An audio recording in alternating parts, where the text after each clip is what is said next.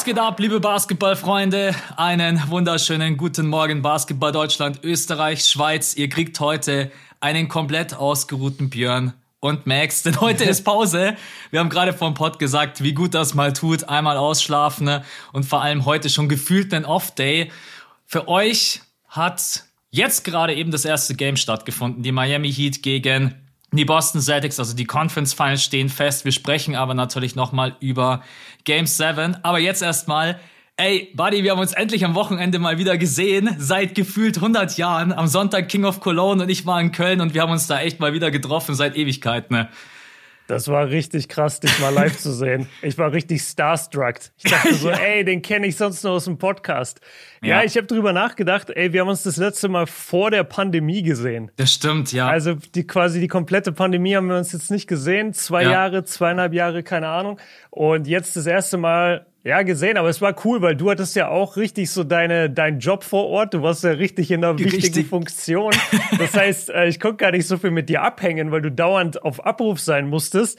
Das war, aber ich fand, ich fand deine Rolle übrigens sehr geil. Als, äh, darf man das schon sagen, was du gemacht hast? Ja, ja, ja kannst du sagen, ja. ja. Als, äh, als Spielanalyst. Also ja. ihr wisst ja, wie King of Cologne abläuft. Äh, da sind ja immer die Spiele und dann war Max quasi immer derjenige, der mit Paul dann die einzelnen Games analysiert hat. Und das fand ich eine sehr gute Rolle für dich. Und ja, es war ein überragendes Event. Also schöne Grüße an Paul, schöne Grüße an Kicks. Äh, hat mega Spaß gemacht und ich denke, in den nächsten paar Wochen kommt dann das Footage und dann, ja, glaube ich, wird's ziemlich wild. Ich bin gespannt auf das Feedback von allen. Also die King of Cologne nicht kennen, das ist quasi ein One-on-One-Tournament mit acht Leuten. Und ja, ich habe ich hab mir gedacht, da mache ich jetzt noch nicht mit. Äh, ich mache lieber den Analyse-Fuzzi vor den, vor den Serien und nach den Serien. Aber nee, hat Spaß gemacht. Also vor allen Dingen mal alle zu sehen. Äh, Björn wieder zu sehen, Siebes war am Start, Aurelia war am Start, äh, Jonathan von jeden Tag NBA, Slom King, Jakob, äh, Rimdog, genau Rimdog richtig. Ja. Also das war auf jeden Fall das war geil und du hast recht. Das war, ich habe einmal, habe ich dir, glaube ich, zwei, dreimal nach einem Rebound einen Pass gespielt und dann hat Paul schon geschrien, Max, ich brauche ja, dich. Genau. Ja, ja. ja das war nee. auf jeden Fall. Und dann, was halt echt schade war, und ich habe noch gestern ein paar Mal drüber nachgedacht, das wäre eigentlich geil gewesen, wenn wir die beiden Game 7 gemeinsam hätten schauen können. Jetzt, nachdem wir wissen, wie sie ausgingen, dachte ich mir, okay, war doch nicht so schlimm.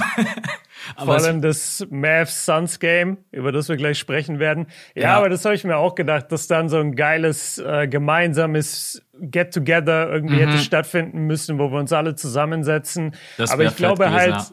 dadurch, dass viele natürlich auch Content Creator sind und halt für das Spiel dann auch am nächsten Tag direkt ihren Content machen müssen, ist es dann schwer zu sagen, yo, wir gucken jetzt alle in Köln. Ja. Weil dann hast du Leute aus Hannover, aus Berlin, aus wo sonst Bremen, wo. das Bremen, war echt Genau, und die, die haben es dann super weit und die, die sind halt auch davon abhängig, dass ihr Content natürlich frisch kommt. Aber das können wir uns trotzdem mal überlegen, ob das in Zukunft irgendwie mal möglich wäre, weil das wäre sicherlich eine coole Erfahrung gewesen. Aber ja, nochmal, äh, wir, wir wollen das gar nicht zu lange halten, aber nochmal äh, großes Shoutout, wie gesagt, an Paul, dass er da jetzt die Influencer Edition an den Start gebracht hat. Nachdem die ersten beiden King of Colognes schon so gut gelaufen sind, könnt ihr alles äh, auf dem Paul Gude YouTube-Kanal euch reinziehen. Und wie gesagt, auch Shoutout an Kicks, die als Haupt Hauptsponsor dort fungiert haben, uns auch ausgestattet haben mit Gear und so weiter. Also war eine, war eine rundum geile Organisation und es waren auch sehr gute Spiele, gutes Basketballniveau und das wird man in den nächsten paar Wochen dann sehen. Genau. Wir werden hier nicht spoilern. Absolut nicht. Absolut nicht. Paul hat schon gesagt, ey, Leute, ich weiß, ihr seid alle Content Creator, aber wäre echt super nice, wenn ihr nicht irgendwie den Bracket abfotografiert und am besten noch mit wer gewonnen hat. Also das dann in ein paar Wochen. Ansonsten, wir sprechen heute natürlich nochmal über beide Games 7. Ich habe eine Starting 5 mitgebracht und dann die Preview für die beiden Conference Finals. Starten wir erstmal mit der Starting 5 rein. Ja, lass mich nur, ich weiß, weil ich finde, das ist manchmal ganz geil, so um Leute abzuholen. Also nochmal, die Conference Finals sind Heat gegen Celtics, geiles Matchup im Osten, finde ich. Ja. Und Mavs gegen Golden State Warriors im Westen. Das heißt, du hast Luka Doncic gegen diese ich sag mal, letzte Edition der Warriors. Weil so langsam merkt man Clay, Steph und Draymond. Sie werden man nicht merkt jünger. Ihnen das, genau, man merkt ihnen das Alter langsam an. Das wird vielleicht der letzte große Auftritt, der vorletzte große Auftritt. Und da habe ich schon richtig, richtig Bock drauf. Also die Previews wird es später geben. Aber ja, jetzt erstmal in die Starting Five rein. Ey, jetzt ziehe ich eine Frage vor, nachdem du gerade hier das schon so angeteasert hast. Jemand okay. schenkt dir einen Flug und ein Ticket deiner Wahl. Zu welcher Serie fliegst du? Darfst dir nur eine aussuchen. Boah, super schwer. Ich glaube, ich glaube, ich würde schon Mavs Warriors nehmen. Ich auch, Jetzt safe. Stand heute, ja. Ja. Alleine Mo weil Luca gegen Stephen Curry und natürlich nochmal Curry, Clay Thompson, Draymond zu sehen. Du hast gerade gesagt, sie werden nicht jünger. Also ich würde auch auf jeden Fall Mavs Warriors picken. Ja, ich habe auch das Gefühl, das ist ein bisschen. Na, die andere Serie ist eigentlich auch super spannend und fast auf Augenhöhe, aber ich könnte mir im Osten eher vorstellen, dass es schneller geht als mhm. im Westen. Aber da, da kommen wir jetzt gleich in den Previews Dazu. Okay, das war die erste Frage. Dann die zweite Frage. Ich weiß nicht, ob du das gestern mitbekommen hast. LeBron James haut einfach mal so aus dem Nichts raus. Jo, lass mal Fragerunde machen. Ja, ja, so ein Q&A auf Twitter so, einfach. So, so ganz random. So Q&A-mäßig. Und eine Frage war so, yo, was ist denn äh, Gamecube oder Nintendo 64? Und ich habe das jetzt so ein bisschen umgewandelt einfach und frag dich, was ist deine Lieblingskonsole? Kann auch ein uraltes Ding sein. Ja, also ich war ja so ein Kind, das erst mit 18 oder 19 seine erste Playstation hatte, weil meine Eltern haben das immer verboten. Wir durften uns die nicht mal selber kaufen. Das war so voll das Ding. Die wollten nicht, dass wir Spielekonsolen haben. Was wir aber immer hatten, waren Handhelds. Also ja. Gameboys, Nintendo DS und sowas, auch wenn wir es uns selber Mann. gekauft haben. genau, der, der erste Gameboy, äh, der hat aber immer einen Wackelkontakt. Ich habe mir den neulich wieder, habe ich den bekommen zum Geburtstag vor ein paar mhm. Jahren. Und der hat immer einen Wackelkontakt. Du kannst den so gut wie gar nicht spielen. Und das war ja früher leider so. Ich glaube, ich glaube, der, der DS Lite Okay, das war schon ja. mein, mein Favorite. Darauf habe ich so viel Pokémon dann auch noch mal gezockt, Mario Kart. Und da hatten wir so einen richtigen Hype. Da war ich so 15, 16 in der Schule. Da hatte dann jeder ein DS. Und wir haben immer in den Freistunden die ganze Zeit Mario Kart gegeneinander gespielt. Das war geil. Weil du gerade Pokémon gesagt hast. Einer hat LeBron James gefragt, was ist dein Lieblings-Pokémon? Er hat aber leider nicht geantwortet. Ich hätte es so gefeiert. Ja, weil der safe nicht damit aufgewachsen ist. Nee, glaube ich auch nicht. LeBron ist zu alt für Pokémon. LeBron ist was, Jahrgang 84 oder so. Ja, ich glaube. Und dann, dann war der zu alt für Pokémon. Ja. Ich glaube nicht, dass der eins hat. Aber ich habe mir heute auch so, ganz ehrlich, manchmal habe ich mir auch, so, ich habe mir gedacht, ist es Zufall? Ist es gerade Pause und der haut ein Q&A raus heute in der Früh? Nee, ich habe nie, habe ja. nichts gesehen außer LeBron James äh, Reposts und Berichte und was auch mhm. immer Bleacher Report. So ganz zufällig gerade Playoff Pause LeBron James macht einfach mal so Q&A. Okay. Er ist, ähm, er ist ein Marketing Genie. Absolut. Er ist ein Marketing Genie und er hat Leute um sich herum, die ja. sowas auch sagen. Safe.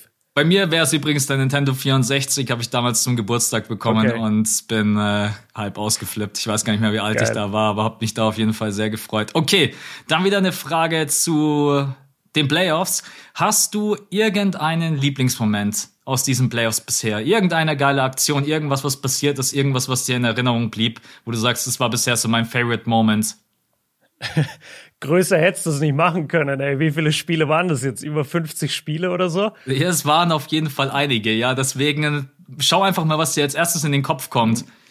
Ja, ich, boah, ich gucke, ich bin, ich bin natürlich irgendwo bei den Bucks, aber das Problem ist, dass die Bucks halt jetzt gerade verloren haben. Deswegen habe ich vor allem dieses Game 7 im Kopf. Doch, ich kann sagen, dieser Schlagabtausch in Game 6 zwischen Tatum und Janis. Ja. Auch wenn das am Ende mit einem, ähm, war das ein Celtic-Sieg? Ja, ne? Die haben doch ja, Game genau 3-3. Ja, genau, die, die haben dann Game 6 gewonnen, genau. Ja, ähm, aber dieser Schlagabtausch zwischen quasi zwei jungen Superstars, den fand ich schon sehr, sehr stark. Und da dachte ich mir, yo, das ist historisch. Ich habe auch mein Video dann legendäres Duell genannt äh, ja. äh, für die Reaction. Und das war's auch. Und da wird man in zehn Jahren drüber reden und sagen, boah, was war das für ein geiles Game 6? Und äh, ja, die beiden, beide über 40 Punkte, Tatum dann mit dem Sieg, äh, war schon stark. Sehr guter Pick. Bei mir ist es irgendwie nach wie vor entweder der Jam Rand Dunk, ich glaube in Game 5. Ja, ja, okay. Oh, oder der Ankle Breaker gegen Jordan Poole. Den hatte ich auch schon mal als äh, Moment der Woche, als er Jordan ja. Poole am Korb quasi mit diesem Ach, von, von Ja, ja, ja. Genau, von ja. Ja. Also die beiden Aktionen sind mir so. Mir fällt auch gerade äh, Stephen Curry Six-Man-Edition ein. ja, stimmt, in der ersten Runde. Also ja. es gab auf jeden Fall einige Momente, okay. Dann. Warte, ich, ich habe auch noch, ich habe auch noch einen. Äh, einmal Luca mit dem Ankle Breaker gegen Cam Johnson in der ersten Halbzeit mhm. in Game 7 jetzt, wo der hinfällt und dann trifft Luca den Dreier und die Mavs sind vorne mit 30 in ja. der ersten Halbzeit in Game 7. Das fand Danke, ich jetzt habe ich keinen besten Moment der Woche mehr. ah, sorry, okay. Kann nee, gleich nochmal ausführen. Gut. Und stell dir jetzt vor, weil, weil wir kennen uns ja hauptsächlich immer über den Podcast. Stell dir vor, du würdest dann bei so einer Frage manchmal so voll die Abgründe bei mir entdecken. Wenn ich jetzt einfach so aus der Pistole geschossen gesagt hätte, ja, das Dylan Brooks Foul. Ach als so. Gary Payton den Ellenbogen gebrochen hat, Ja. wenn ich so voll der Sadist wäre. Oh mein eigentlich. Gott. Das wäre richtig unangenehm jetzt für dich. Das stimmt, das wäre richtig unangenehm. Deswegen, ich fand, Dylan Brooks hat da alles richtig gemacht. ja, Dylan Brooks, äh, gute, gute Serie gespielt. Ja, Mann, Ja, ja. ey. Ähm, jetzt warte, jetzt muss ich mich wieder kurz sortieren, was ich schon gefragt habe. Ja. Das war jetzt wieder. Ah ja, genau. Ganz echt kurze Frage. Der Sommer steht vor der Tür und du kennst im Schwimmbad ja diesen Klassiker Pommes. Mit Ketchup oder mit Mayo? Oder sagst du Pommes überhaupt nicht? Ich bin nämlich zum Beispiel jemand, ich hasse es, was Warmes zu essen, wenn es draußen heiß ist. Ich habe auch ehrlich gesagt diesen Freibad-Pommes-Film nie so hart gefühlt. Ich fand auch immer, dass das zu viel Geld war. Also bei uns hat die Pommes, glaube ich, immer so 3,50 gekostet und Mhm. das konntest du dir einfach halt nicht kaufen jeden Tag. Äh, ich war echt mehr so, keine Ahnung, Team Milcheis. So Okay. irgendwas für, für ein Euro, was ein bisschen erfrischt. Manchmal ein Cola Beach oder sowas oder Nuki Nuss. Ja. Irgendwie so. Aber also Team Pommes war ich auch gar nicht, weil wie du sagst, es ist halt mega warm. Warum Ja. will ich dann warme Pommes? Aber wenn Pommes, dann immer mit Mayo. Okay. Wenn Pommes, dann bei mir mit Ketchup. Ah, Okay. Ja. Okay, könnt ihr auch mal selber für euch beantworten. Die Frage, das ist so ein bisschen wie Nutella mit Butter oder ohne. Die Frage, die stellen wir aber heute nicht. Die kommt das nächste Mal dran. Die kommt das nächste Mal, machen wir eine extra Folge drüber. Auf die Und jetzt die letzte Frage. Ähm, die Bugs sind raus. Mit welchem Team fieberst du ab jetzt mit? Also du musst ja jetzt wieder irgend, also Ja, meistens ist es so, dass man dann als äh, Fan, wenn das Lieblingsteam raus ist, dann äh, pickt man sich ja irgendein anderes, wo man sagt, okay, mit dem will ich jetzt mitfiebern. Ja, also ich weiß nicht, ob das so ein bisschen in Richtung Stockholm-Syndrom geht, aber irgendwie gehe ich jetzt mit den Celtics. Okay. Weißt du, die sind so der Täter, der eigentlich meine, meine Bugs rausgeschmissen hat und jetzt attach ich mich irgendwie so zu denen und ich weiß nicht genau warum. die Boston-Fans gerade so, wir wollen dich nicht, geh weg. Ja, genau, scheiß Bandwagoner, geh weg. äh, nee, also ich werde jetzt auch nicht die Spielberichte machen, so, ey, wir in Boston, wir müssen jetzt aber mal. Also das behalte ich mir schon für die Bugs vor. We- Wen ich aber auch wirklich spannend finde, ist Dallas. Und da sprechen wir ja gleich dann drüber in den Previews oder jetzt vielleicht dann auch in den Game 7 Reviews. Ähm, die sind schon interessant und ich frage mich halt, wie weit Luca gehen kann und ich frage mich, was das für ihn historisch bedeutet, weil wenn du so ein Superstar bist und ähm, quasi jetzt so früh in die Finals kommen würdest, dann bist du halt direkt so bei diesem ersten Finals-Run von Dwayne Wade 2006 oder von LeBron James 2007. Diese Finals-Runs, die man dann schon wieder vergessen hat, weil das so früh in der Karriere passiert sind, aber sie waren halt da. Und ich äh, bin da so ein bisschen interessiert dran, ob, ob Luca das schaffen kann auf dieses Level. Aber im Moment muss ich sagen, schlägt meine Sympathie fast am meisten jetzt für die Celtics. Was komisch ist, weil sie haben die Bucks rausgehauen. Ja. Und bei dir? Ah, Bist du jetzt bei Miami? Hast du das gleiche Phänomen? nee, nee, ich bin, ich bin, ich bin schon eher im Westen. ne? Also ich bin ja wirklich jemand, der die Warriors extrem äh, feiert. Aber die Mavs in den letzten Spielen, die haben mich schon irgendwie gekriegt. Und ich muss mich jetzt irgendwie noch, bevor die Serie startet, entscheiden, für wen, für wen gehe ich jetzt. Ähm, aber am Ende, bei den, bei den Mavs ist halt das Geile, ich lieb halt immer diese Underdog-Geschichten. Da kriegst du mich immer mit. Und die Mavs Ja. sind einfach Underdog gewesen. Also ganz wenige, die gesagt haben, die Mavs gehen in die Conference Finals. Jetzt haben sie die Suns rausgekegelt. Und die Mavs in den Finals mit Luca, das wäre halt schon wieder, ja, ich weiß jetzt nicht, ob das was Historisches wäre, aber es wäre auf jeden Fall special, dass Luca da direkt Ja. die Mavs in die Finals führt. Deswegen, ja, wenn ich mich jetzt festlegen müsste, dann äh, würde ich wahrscheinlich tatsächlich mit den Mavs gehen. Dass ich Mhm. diesen Underdog-Film fahre und sage, okay, ich will einfach, dass das Team, wo man am wenigsten mit gerechnet hat und die Odds für die Mavs sind auch nach wie vor mit am schlechtesten, ne? In Ja. den Wettbüros, habe ich heute noch Ja. in der Früh gesehen. Ähm, dann gehe ich ab sofort. Ja, da muss ich mich jetzt ja voll dran halten, ne? Wenn dann Stephen Curry und Clay ausrasten, dann bin ich wieder voll Team Warriors. Ja, du musst es dir jetzt schon überlegen. ah. Gib mir mal noch Zeit, bis der Pod vorbei ist. Bis der Pod vorbei ist. Okay, am Ende des Pods, ich werde es eh vergessen, aber ich versuche dich dran zu erinnern, Ja. mit wem du dann eigentlich gehst. Okay, das war die Starting Five. Dann womit wollen wir reinstarten? Wollen wir erstmal mit diesen beiden Schocker-Partien reinstarten, mit einem Spieler der Woche, bester Moment? Mit was willst du weitermachen? Äh, lass gerne Lass gerne einfach ein bisschen länger vielleicht über Suns Mavs reden, weil ich habe das Gefühl, da gibt's mehr zu besprechen. Mhm. Ähm, Bucks Celtics will ich gar nicht drüber reden. Also können ja. wir vielleicht fünf, Minu fünf, Minuten drüber machen. Ähm, und ich glaube, so zwischendrin streuen wir Spieler der Woche und so ein, oder? Das, das kommt eigentlich, glaube ich, aus der Konversation. Ja, genau. Ja. Äh, also erstmal, ich konnte ja leider nicht live schauen. Genau, äh, erzähl doch erstmal kurz. Also ihr müsst wissen, äh, King of Cologne hat ja am Sonntag stattgefunden und wir waren fertig so 18, 19 Uhr, oder? Genau, richtig. Ja, und äh, dann war es so, dass Max die ganze Zeit überlegt hat, fährt er jetzt nach Hause, kommt er mit zu mir, aber wenn er mit zu mir kommt, also weil ich wohne nur eine Stunde von Köln, aber wenn wir, wenn wir zu mir gegangen wären, dann hätte er am nächsten Morgen das Problem gehabt, wie kann er dann Content machen? Und äh, es war nicht ganz klar, ob dein Zug ausfällt oder oder Der Zug ist ausgefallen. Ich habe das ja. um 17 Uhr quasi erfahren, während mhm. ihr noch gespielt habt. War auch richtig geil. Also musste das dann voll auch ausblenden. Ne? Ja, ähm, Max, richtiger Medienprofi, kriegt so die Schockermeldungen am Handy und muss dann so vor der Kamera total straightface sein. Ja, das Spiel war so und so. Ja, hab ich aber wirklich. Ich habe nur einmal zu Paul gesagt, hey, gib mir ganz kurz zehn Sekunden. Ich habe gerade erfahren, dass mein Zug ausfällt, dass ich jetzt nicht irgendwie den Fokus verliere. Und dann habe ich einfach das durchgezogen und habe dann nach King of Cologne quasi überlegt, was ich mache. Aber ja, ich habe insgesamt sieben Stunden nach Hause gebraucht. Also ich habe dem ersten Zug habe ich noch versucht, irgendwas zu schauen über mobiles Datennetz, aber Ey, du fährst einfach alle zwei Minuten in irgendeinen Tunnel. Du kannst es mm. so vergessen. Und dann Schade. war einfach nur pures Chaos. Ich habe so viele Nachrichten von euch bekommen. Auch krass, wie viele doch tatsächlich mit dem Zug fahren. Ich musste hundertmal umsteigen. Der Lokführer ist nicht gekommen. Ey, dann hatten wir Angst, dass wir was. der hat selber Game 7 geguckt. Ey, echt? Ey, Deswegen kam der nicht. Und ich hatte, ich habe schon so einen Film geschoben, dass irgendjemand mal in meinem Abteil sitzt und dann so plötzlich irgendwie anfängt zu reden. Ja, hast du übrigens gerade Celtics gegen Bucks gesehen? Game 7, ja, die haben die ja. rausgekegelt. Ich habe ah. Insta von meinem Homescreen vom Handy runtergelöscht, dass ich nicht draufklicke. Und, Sehr gut. Und dann Move. bin ich tatsächlich nach Hause gefahren und bin spoilerfrei ins Bett und hab's mir dann am nächsten Morgen. Weil ich konnte dann auch nicht Suns gegen Mavs schauen, weil die hätten mich dann für das erste Game gespoilert.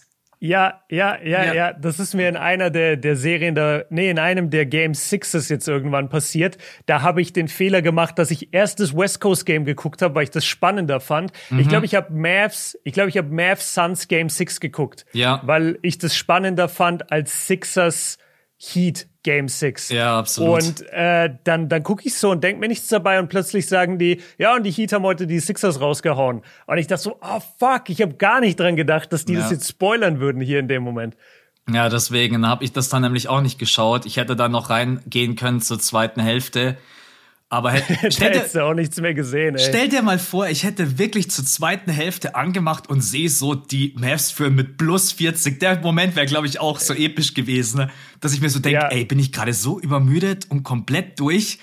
Und, und dann aber genau in dem Moment, wo du einschaltest und das realisierst mit dem plus 40, kommt so eine Einblendung, Celtics sind weiter. Ja, genau. Weißt richtig. du, dann, dann hättest du beides komplett verkackt gehabt. Ja, ja aber okay, das, das ist auf jeden Fall eine krasse Story. Äh, ja, tut mir echt leid, dass du da so eine Odyssee dann am Ende hattest, um nach Hause zu kommen. Aber du hast dann beide Spiele am nächsten Tag, hast du ganz gesehen oder im All-Possession Recap oder wie hast du es gemacht? Nein, ich habe es wirklich ganz gesehen. Ich habe mir dann den Feed aufgemacht und habe dann die Auszeiten immer selber geskippt, weil ich wollte okay. irgendwie so ein bisschen dieses Feeling haben und All-Possession Recap ist immer so, wie als wenn dir jemand was Geiles kocht und du bretterst es dir so in einer Minute rein. Hat zwar gut, hat zwar gut geschmeckt, ja. aber wirklich genossen hast du es nicht. Und dann, oh ja, dann, war ich, dann war ich irgendwann um 12 Uhr, war ich dann mit beiden Spielen durch. Und dann, äh, ja, aber ich war, ich war echt geschockt. Also ich war am Ende dann doch auch gar nicht so traurig, dass ich beide nicht gesehen habe, weil es war so eindeutig, äh, wo ich mir richtig in den Arsch gebissen hätte. Mega eng, Crunch Time, Buzzerbeater, Chase Downblock, mhm. irgendwie solche Geschichten. Ne? Und jetzt am Ende würde ich schon fast sagen, habe ich ein bisschen Glück gehabt. Und bei Mavs Suns, ey, also die Kommentatoren haben sich ja nicht getraut auszusprechen bis zu einem gewissen Moment. Ich hätte einfach ganz klar gesagt nach der zweiten, also nach dem zweiten Viertel, ja Leute, das war's. Ich weiß nicht, mit wie mhm. viel haben sie da geführt? Mit über 30? Mit 30, mit ja. 30 genau.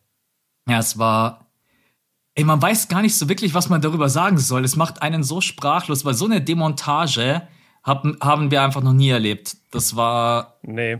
Nicht in einem Game 7, nicht von jemandem so großartigen wie Chris Paul, der da wirklich so die, die letzten, die letzten Stunden letztendlich seiner NBA-Karriere ja irgendwie gerade noch versucht, in die Finals zu kommen. Also wir sind ja mhm. wirklich hier ganz am Ende seiner Karriere. Das wird nicht mehr viele Chancen für ihn geben, wenn überhaupt nächstes Jahr noch eine da ist. Und dann, weil ich weiß nicht, ob du es gehört hast, jetzt gibt's diese ersten, DeAndre Ayton will unbedingt weg, DeAndre Ayton. Habe ich gerade noch vom Pod gesehen, ja. Genau. Was also war da eigentlich mit, äh, weißt du mittlerweile, was da war mit Monty Williams in der Pause? Ja, la lass mich erstmal kurz okay. den Gedanken mit Chris Paul zu Ende fassen und dann kommen wir zu Aiton.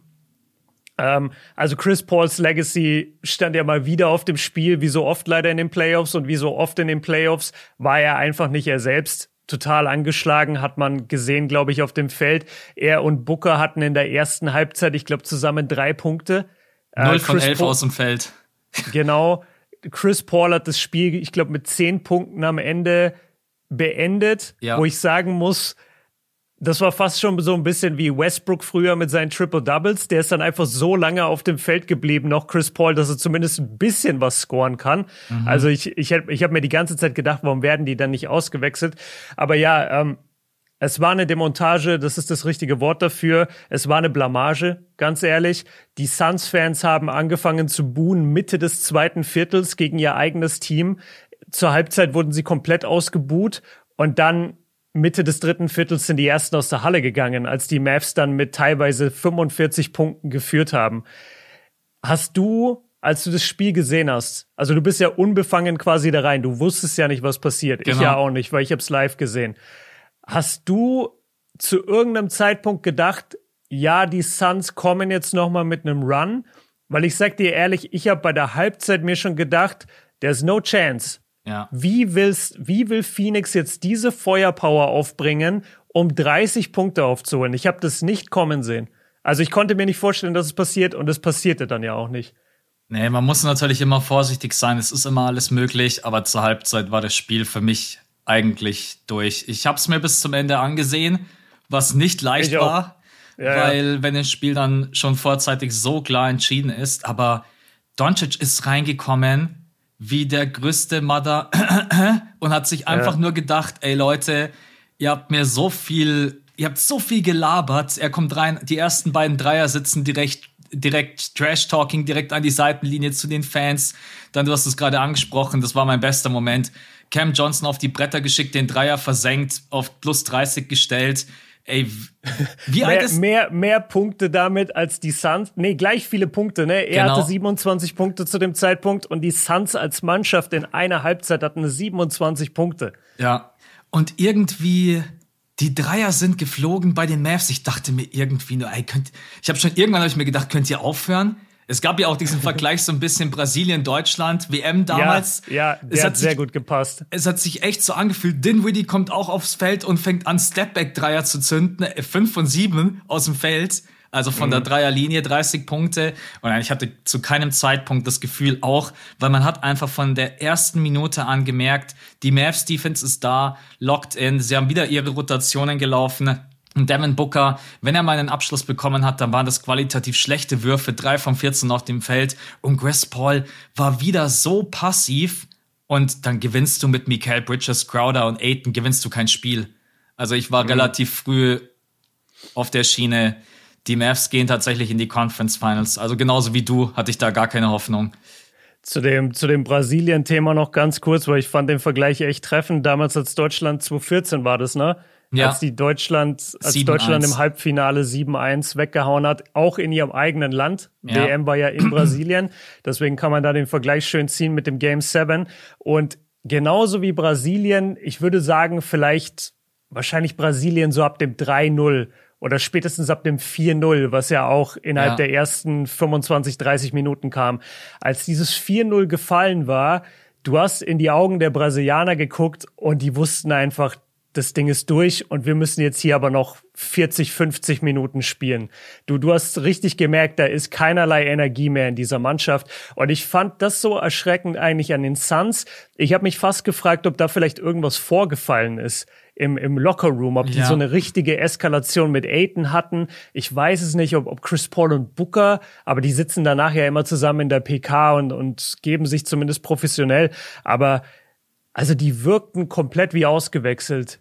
Das Was war, muss ja, ja, stell die Frage. Was muss passiert sein, dass du in einem Game 7 sagst, ich lasse meinen besten Center nicht mehr spielen?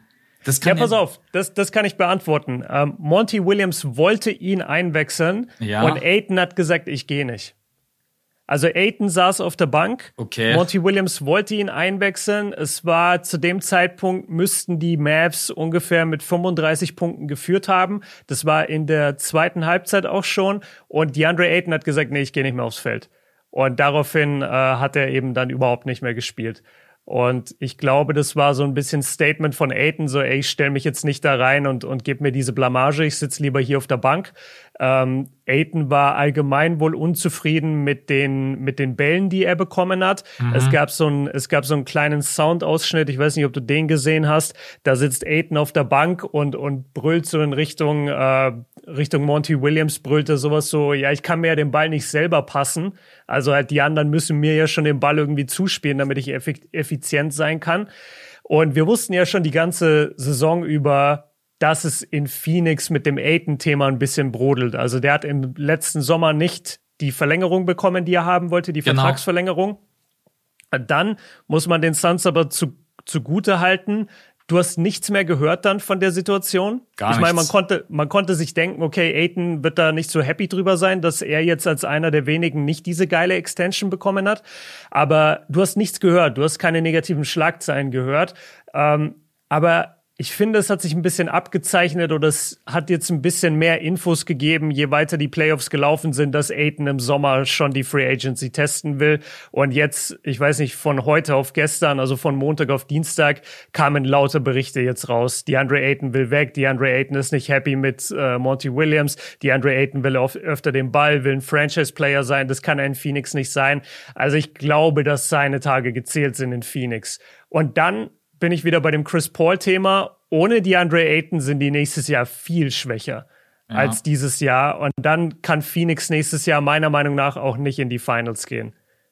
Ich bin so gespannt, was da passiert, weil DeAndre Ayton wird Restricted Free Agent für euch da draußen. Das bedeutet, dass im Endeffekt die Phoenix Suns können jedes Angebot matchen. Ne? Also wenn ich jetzt die Phoenix Suns bin und Björn äh, ist, keine Ahnung, irgendeine andere Franchise und Björn sagt, ich biete Ayton ne, vier Jahre und 120 Millionen, dann kann ich sagen, dann gehe ich mit. Dann bleibt Aiden bei mir. Du kannst ja nicht einfach deinen Number One Pick einfach mal so ziehen lassen.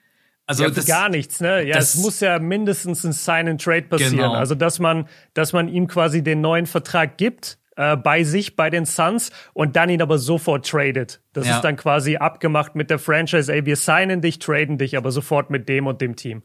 Ich wünschte, ich hätte gerade spontan irgendeine Idee, mit wem das klappen kann, aber da muss ich mich nochmal mit beschäftigen. Ein Thema für die Offseason, ne? aber ich bin auch bei dir. Also Aiton, glaube ich, sehen wir im nächsten Jahr nicht bei den Phoenix Suns, aber ein Sign and Trade muss es sein, weil du kannst dich einen Number One Pick einfach so gehen lassen. Das wäre ja absolut dämlich. Ja, das stimmt, aber ich sag dir auch jetzt schon, egal wo er hingeht, der Typ ist keine erste Option. Nee. Also wenn er denkt, er ist der nächste historische Big Man oder Big Man unserer Generation, aller Embiid, aller Janis, aller Anthony Davis, wenn er gesund wäre, das ist DeAndre Ayton sicherlich nicht. Der ist effizient, der kann Defense spielen, aber der ist nicht von dem Kaliber. Also ich ja. frage mich, wo, wo er dann gerne hin möchte und was er dann für sich für eine Rolle sieht. Also geht er dann nach Detroit und meint, äh, hier Kate, Kate Cunningham wird jetzt dazu degradiert, ihm 300 Mal den Ball zu passen pro Spiel. Das sehe ich einfach nicht.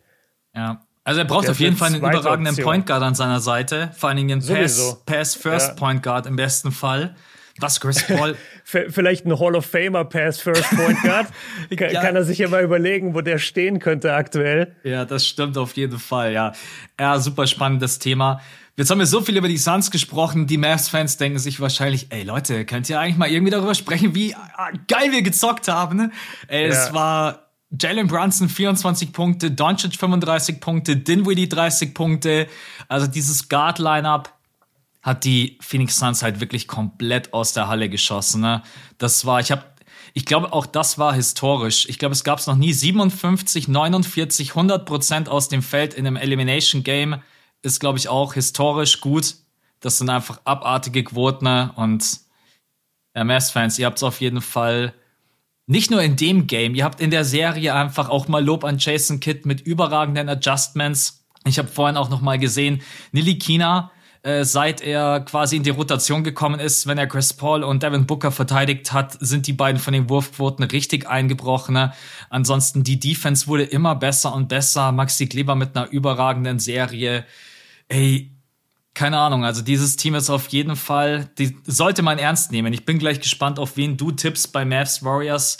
Aber mhm. ansonsten, äh, ich weiß gar nicht, was ich in der Analyse sagen soll, weil ihr habt den Ball bekommen, ihr habt geworfen und ich habe das Gefühl gehabt, ihr standet zur Halbzeit bei 80, 70, 100. also die, die Wurfquoten waren echt der Wahnsinn. Ähm, ja, eigentlich in beiden, also du hast es ja schon gesagt, fast 60 aus dem Feld, fast 50 von der Dreierlinie, 100 Prozent von der Freiwurflinie in einem Game 7 on the road. Man sagt immer, da treffen die Rollenspieler nicht so gut. Irgendwie ist es ganz interessant, weil du hast gerade schon die drei wichtigsten Akteure angesprochen, Doncic, Bronson und Dinwiddie. Hinter denen drei kommt irgendwie gar nichts, aber also ja. du würdest ja jetzt auch denken, dass Maxi Kleber einen Monsterabend hatte. Hatte er aber gar nicht. Der hatte einen Dreier und das war's. Der hat 21 Minuten gespielt, hat drei Punkte gemacht. Reggie Bullock hat fünf Punkte gemacht, hat aber ein Plus-Minus von plus 44, was glaube ich der, der krasseste Wert ever ist, wenn du nur fünf Punkte machst. Äh, Dorian Finney-Smith hat nicht besonders gut geworfen. Also es war wirklich dieses, dieses Dreiergespann aus den drei Guards. Aber das hat halt am Ende gereicht. Und die Mavs Defense ist echt eine Augenweide, Mann. Die haben das den Suns so schwer gemacht und ich habe das schon nach Game 6 gesagt, vielleicht sogar auch hier im Pod. Die haben sich halt mittlerweile darauf eingeschossen gehabt, dann die Mavs irgendwann, ey, Chris Paul macht nichts mehr. Lass mal von ihm einfach, lass mal ihn nicht so sehr unter Druck setzen, lass mal alles auf Booker konzentrieren. Ja. Jedes Mal, wenn Booker versucht hat, in irgendwas reinzugehen, standen die Mavs mit zwei Leuten da und haben ihm das Leben zur Hölle gemacht und bei Chris Paul hat dann oft schon eine Person gereicht. Und Chris Paul hatte auch nicht den Antritt, dass er im Pick and Roll jedes Mal dann seinen Gegenspieler geschlagen hat. Weißt du, der, der konnte mhm. manchmal unterm Pick durch der Gegenspieler oder er ist über dem Pick, meistens Reggie Bullock und, und hat Chris Paul wieder eingeholt. Also da hat, der, da hat einfach dieser berühmte, so, dieser berühmte letzte Schritt von, von Chris Paul, diese, diese letzten fünf Prozent, die waren einfach nicht da in dem Spiel. Und ähm, Deswegen muss man der Mavs Defense da, wie du schon gesagt hast, für die Anpassung auch Credit geben, weil Thema Anpassungen, da kann ich als Bucks-Fan jetzt dann gleich wieder was dazu sagen. Das liegt nicht jedem Coach und mhm. vor allem nicht gegen Ende einer Serie, dass man da noch Adjustments trifft. Und Jason Kidd hat das echt gut gemacht. Hast du diesen Clip gesehen, äh, wo er mic'd up war, wo man Jason Kidds Stimme gehört hat und äh, die Mavs spielen gerade Defense? Nee, was habe ich nicht gesehen. Okay, das ist ganz geil. Äh, ich weiß gar nicht, ob die da eine 24 Sekunden äh, äh, Violation. Okay. Ja, genau. Ja, ich wollte das Deutsche sagen, ist mir nicht eingefallen. Regelverstoß. Ähm, also die 24 Sekunden nur, ob die ablief oder nicht. Auf jeden Fall siehst du so die Mavs in der Defense, ja, und es passiert halt ganz viel. Die Suns lassen den Ball laufen, Pick and Roll, all dies, all das. Und Jason Kidd steht da an der Seitenlinie und schreit die ganze Zeit, yes, yes, yes, stay home, stay home, yeah, du gehst dahin, du gehst dahin und, und dirigiert so die ganze Defense und ist so voll animiert da an der, an der Seitenlinie und springt auf und ab, als würde er selber mitverteidigen. Und das war einfach äh, so schön zu sehen, auf, auf welchem Level er da diese Defense gecoacht hat. Und ich finde, wir müssen noch mal kurz über Luca reden. Schau mal, Doncic ist in dieses Game reingegangen und hat von der ersten Possession an den Tonern gegeben. Mhm. Und das ist entscheidend. Es war nicht das Chris Paul Spiel, es war nicht das Devin Booker Spiel. Die hatten überhaupt nicht die Ausstrahlung, die hatten überhaupt nicht die, diese Aura um sich rum, so wir gewinnen hier heute Game 7. Luca ist da rein, das erste, was er macht, ist die Andre Ayton in den Post nehmen, Turnaround Jumper in sein Gesicht, äh, läuft zurück lachend. Da hat Dann, der Ayton schon keinen Bock mehr. da, da war Ayton schon raus, da hat er schon signalisiert, ey Monty, wechsel mich aus und gib mir meinen Max endlich. Nee, dann, dann die nächsten paar Possessions, Dreier, Layups, was auch immer, er, er trifft alles, er trash talkt sich mit den Fans, er, er joggt immer so zurück und lacht dabei. Weißt du, Trash Talk, die ja. Suns und ey, der dachte sich so, ey Leute, ich war schon, in, in irgendwelchen Arenen in Istanbul mit 16 und wurde da des Todes ausgepfiffen, meinte, ich habe jetzt Angst vor der Arena in Phoenix. Ja. Weißt du, das dachte sich Doncic die ganze Zeit. Und der, der hat den Ton angegeben und der, die sind so schnell weggezogen, die Mavs. Und diese Defense, also bitte, Phoenix hat im ersten Viertel 17 Punkte gemacht, im zweiten Viertel haben sie 10 gemacht. Ich hatte nie gedacht, dass Phoenix in einer Halbzeit nicht mal 30 Punkte hinkriegt. Das ist für mich immer noch nicht greifbar. Aber nee. Und, und hätte es keine Garbage Time gegeben, wenn ich das noch sagen darf, im vierten ja. Viertel. Die, die Suns haben im vierten Viertel 40 Punkte gemacht. Ja. Das hätte es, das ist mehr Nee, das, das sind zehn Punkte weniger als in den kompletten drei Vierteln zuvor. Hätten die Mavs da noch verteidigt, dann wären die Suns aus dem Spiel gegangen, wahrscheinlich mit 70, 75 Punkten. Ja, ja, weil dann hier, ich habe es mir gerade nochmal aufgerufen, weil dann Wayne Wright reinkommt um fünf Minuten, ne, macht zwei Dreier, zehn Punkte, vier von fünf. er macht in fünf Minuten so viele Punkte wie Chris Paul in äh, 31, ja. Ey, er, er, hat richtig, er hat richtig auf den Moment gewartet und war dann da. Der war dann da, ja. Muss oh man dem Props geben. Vier von 15 Punkte in fünf Minuten. Ja, das ist, das ist stark auf jeden Fall. Hat damit, hat damit das, den, ja doch, den, den höchsten äh, Plus-Minus-Wert. Also Plus er elf, ja. und noch zwei andere, ja, Campaign und äh, Aaron Holiday, glaube ich. Nee, Alfred Payton und Holiday. Ja. Äh, geil. Aber das sind halt genau die, das. das. sind genau die drei, die natürlich bloß fünf Minuten gespielt haben und dann ja. in der Phase auf dem Feld waren. Ich würde dich gerne davor bewahren, aber ja, wir müssen komm. natürlich auch einmal über das andere Game 7 sprechen, wo ich, also das war so eine klare Geschichte, okay, ist passiert, war ein historischer Abend, aber bei Bucks gegen Celtics war ich schon traurig klingt jetzt schon fast zu übertrieben, aber ich habe mich so auf ein enges Spiel gefreut und es war am Ende leider kein enges Spiel. 109 zu 81, auch für die Milwaukee Bucks plus 81 Punkte. Man geht hier am Ende unter, natürlich auch gegen ein Celtics-Team, das 22 Dreier trifft. Hat sich auch den mhm. richtigen Abend rausgesucht, um einen All-NBA-Rekord aufzustellen. So viele Dreier gab es noch nie. Ihr müsstet gerade sehen, wie Björn sein Gesicht plötzlich von euphorisch Mavs und Suns und jetzt so plötzlich, ey Max, mach's einfach kurz und schmerzlos und dann lass weitergehen zu der Preview. ja, komm, stell, stell deine Frage. Ich habe eigentlich keine Frage, ist, weil am Ende kann man es, glaube ich, relativ einfach herunterbrechen. Du kannst einfach nicht nur vier Dreier treffen. Das, wenn das mhm. andere Team 55 Dreier nimmt und 22 trifft, ich habe auch dein, ähm, ich habe dein Uncut-Video gesehen. Du hast es eigentlich ganz schön gesagt. Wenn das andere Team 18 Dreier mehr trifft, wie willst ja. du irgendwie dieses Spiel gewinnen? Das geht schon alleine mathematisch nicht. Da müsstest du aus dem Feld, weiß ich nicht, wie viele Field Goals mehr nehmen und das ist eben nicht passiert. Weil die Celtics haben 88 Field, äh, Feldwürfe genommen und die Bucks 90. Und am Ende ja, es war, es war einfach wirklich der Dreier, der nicht viel. Holiday 0 von 6, Matthews 0 von 3, Grayson Allen 0 von 4, Connaughton 0 von 5. Es fiel einfach gar nichts. Und am Ende wirst du dann von den Celtics from Downtown abgeschossen, weil du ihnen natürlich auch mit der Zonenverteidigung und mit der Drop-Verteidigung diesen Raum immer gibst und die ballern dich dann halt aus der heimischen Halle. Yep. Äh, Punkt. Das ist mein Kommentar dazu. Jetzt sag mal Nein. ehrlich, heimische Halle, hat dich das am Ende doch ein bisschen geärgert, dass die Bugs dann am Ende das äh, nicht ernst nee. genommen haben in den letzten Spielen? Ehrlich gesagt nicht so sehr. Also für mich können die Bucks in Boston gewinnen. Das haben sie auch zweimal gezeigt. Ich glaube auch in der eigenen Halle in Milwaukee wäre das Spiel ähnlich verlaufen. Mhm. Also für mich, für mich zwei Sachen zu dem, was du am Anfang gesagt hast. Äh, dieses Thema, das du gesagt hast, es war dann so deutlich oder so. Das ist ja ganz interessant, als, als wirklich, wenn du so richtig drin bist in deinem Fan-Modus, dann realisierst du das ja nie. Ja. Du denkst ja, also ich sitz wirklich vor dem Fernseher und, und schrei dann so die ganze Zeit und sag so, okay, wir sind hinten mit 17, jetzt ein Stop und wir scoren vorne und es sind nur noch 15. Verkürzt es jetzt auf 15. So, so bin ich die ganze Zeit in dem Spiel. Ja. Stehe auch die ganze Zeit, vor allem im vierten Viertel, immer vor dem Fernseher und, und schrei quasi oder, oder rede so mit mir selber. Das ist das eine. Also ich dachte nie, boah, wir verlieren das jetzt gerade total krass. Erst so in den letzten vier, fünf Minuten realisierst du das dann. Und das, der Grund, warum ich eigentlich nicht so betroffen bin jetzt davon, ist, dass unser zweitbester Spieler nicht dabei war, Chris Middleton. Und Leider, du hast den ja. Bucks Und du hast den Bucks in diesem Game 7 so krass angesehen, wie müde die sind. Also Janis hat drei, vier, fünf Layups vielleicht sogar verlegt, äh, genau am Korb, die normalerweise reingehen würden. Von den anderen Spielern kam überhaupt nichts mehr. Die ganzen Roleplayer, die du angesprochen hast, haben von der Dreierlinie nichts getroffen.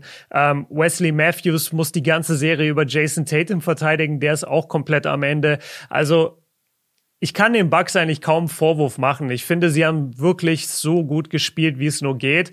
Und man muss eher den Celtics jetzt den Credit geben dafür, dass sie in den entscheidenden Momenten realisiert haben, warte mal, wir müssen uns das hier holen. Ja. Wir können nicht darauf hoffen, einfach nur, dass die Bucks schlecht spielen. Wir müssen uns das hier aktiv holen. Und das haben sie in Game 6 in Milwaukee und in Game 7 in Boston jetzt getan.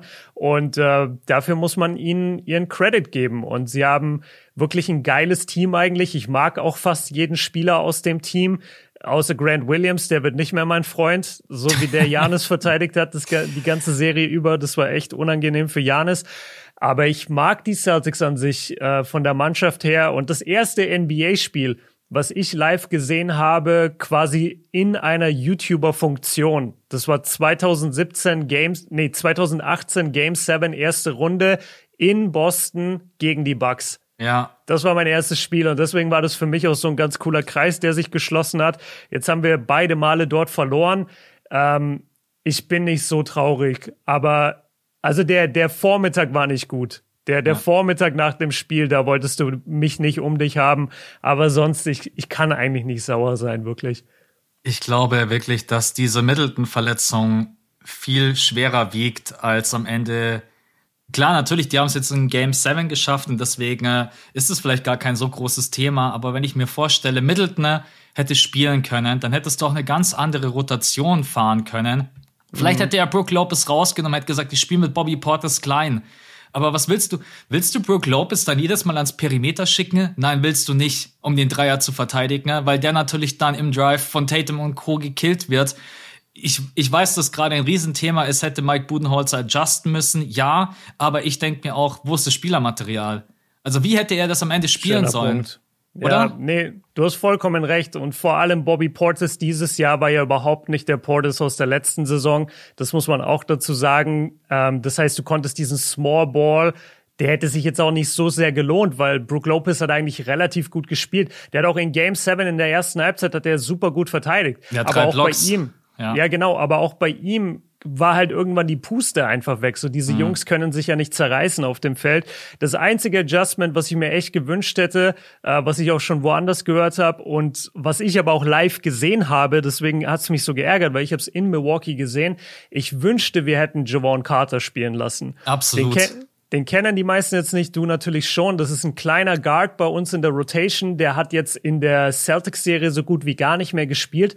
Das ist ein absolut ekliger Verteidiger. Ja. Und wenn du den zusammen mit Drew Holiday gespielt hättest, anstatt beispielsweise Grayson Allen immer 20, 30 Minuten, dann hättest du so eine verbissene Defense da bekommen. Und die Celtics haben ja gerade mit dem Punkt am meisten gestruggelt. Dieses Ballhandling, den Ball irgendwie nach vorne bringen. Dafür haben sie Smart, dafür haben sie Derek White. Und die sind beide nicht so sicher im Ballvortrag. Und dann hättest du die, die vielleicht da schon unter Druck setzen können, übers ganze Feld pressen können mit Javon Carter. Das ist das einzige Adjustment, was ich mir gewünscht hätte. Ansonsten bei dem Smallball-Thema bin ich halt so ein bisschen personell nicht da, weil ich sage, Bobby Portis dieses Jahr war einfach auch nicht so toll. Ja, ich glaube, man muss einfach, der Kern ist super mit Janis Holiday und Middleton.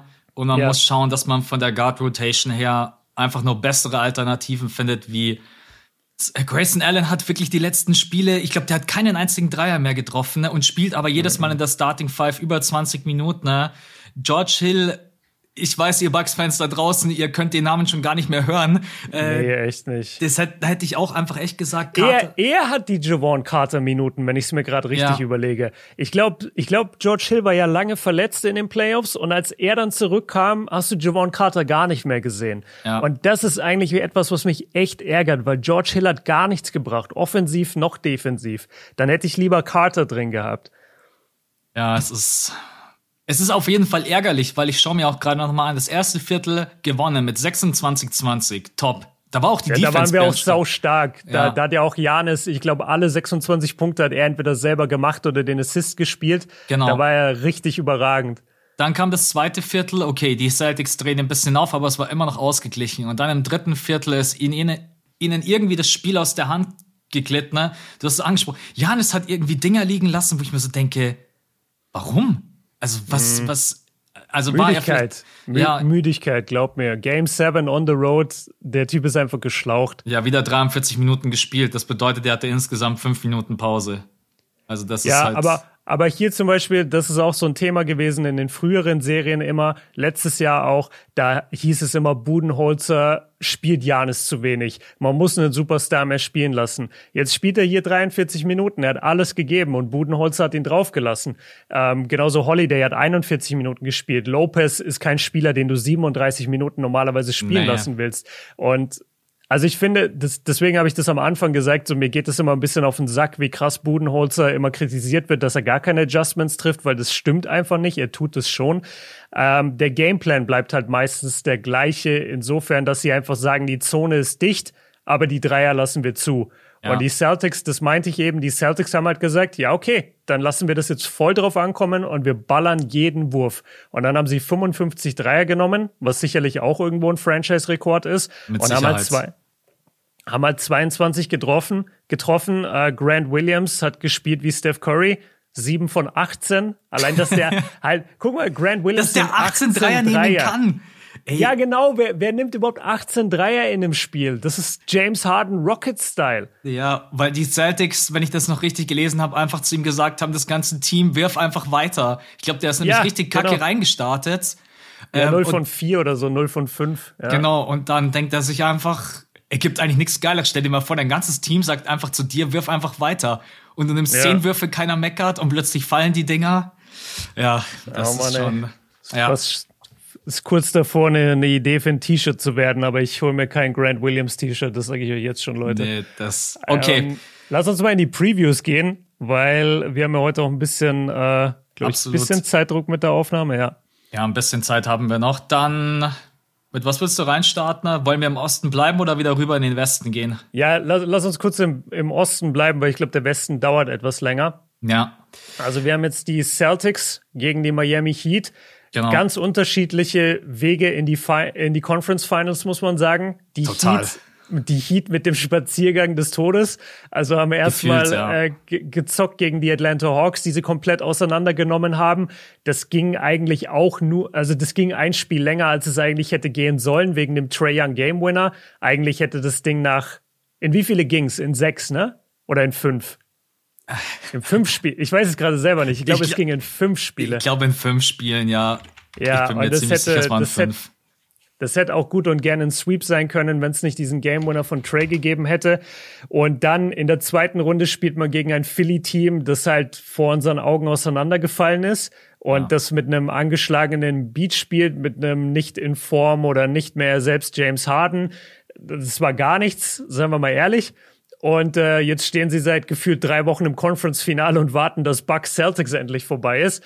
Und äh, die Celtics auf der anderen Seite, ultraschwere Serie gegen die Brooklyn Nets. Ja, mhm. das musst du erstmal spielen gegen dieses Team. Und äh, dann jetzt eine super physische Serie gegen die Bucks, die natürlich auch extrem geschlaucht hat. Robert Williams gerade auch angeschlagen. Ich weiß nicht, wie viel er wirklich im Notfall spielen könnte. Ich glaube nicht so viel. Ah nee, ich habe gerade gelesen, er ist äh, für das erste Spiel komplett fit, ohne äh, Limits. Also Minutenlimit. Wirklich? Ja, habe ich gerade. Ohne Limit. Ja. Ah, okay. Weil ich glaube, es war sogar ESPN, wenn ich mich nicht täusche. Gerade noch vom okay. Pod gesehen. Weil, weil die Verletzung, die er hat, ist ja eine, eine äh, Bone Bruce. Ich weiß immer nicht, wie ich das übersetzen soll. Äh, Knochenprellung, Prellung, wahrscheinlich. Genau. Ja, ja, Knochenprellung. Knochenprellung. Und das ist normalerweise schon was langwierigeres, wo du auch mal längere Zeit raus bist. Ja. Aber ey, vielleicht ist es nicht so schlimm.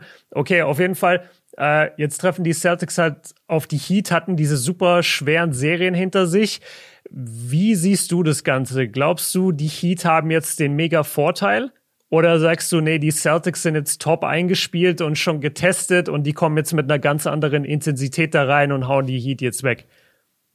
Also ich sehe schon die Boston Celtics ziemlich klar im Vorteil. Man ist als Team natürlich defensiv nochmal ein ganz anderes Kaliber als was jetzt hier die Atlanta Hawks gezeigt haben oder auch die Sixers, dann denke ich, dass Jimmy Butler bisher spielt er überragende Playoffs. Ich glaube nicht, dass Jimmy das weiterhin so spielen kann gegen die Celtics Defense.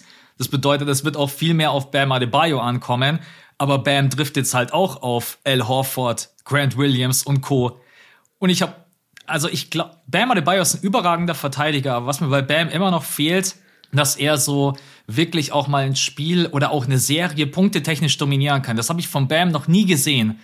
Und wer kommt danach noch? Dann kommt noch Tyler Hero, der spielt bisher keine guten Playoffs. Ich habe ein bisschen Sorge, dass. Ist es so? Ja, ist das ist. bei Tyler Hero so? Ganz sicher. Ich habe seine Stats nämlich mir auf OnePod noch mal kurz angeschaut. Tyler Hero trifft, glaube ich, irgendwie, weiß nicht, ob es 40, 30 irgendwas ist in diesen ganzen Spielen. Ja, er trifft 42 aus dem Feld, 27 von der Dreierlinie. Ja, gut. Genau. Der Dreier fällt nicht. Und er ja. hatte ein gutes Spiel gegen die Hawks und ich glaube Game One gegen die, gegen die Sixers. Das waren die beiden Spiele, wo er gut war. Yes. Und Game One gegen die Sixers, 25 Punkte, 4 von 6 von der Dreierlinie. Ansonsten, ja. Ja, Game 2 war auch noch gut und dann baut es langsam aber sicher ab. Ja. Und deswegen stelle ich mir die Frage, wenn Jimmy Butler wahrscheinlich besser verteidigt wird und punktetechnisch abbauen wird, Bam, glaube ich, nicht kann oben einen draufpacken. Tyler Hero ist anscheinend gerade auf jeden Fall ein bisschen wackelig unterwegs.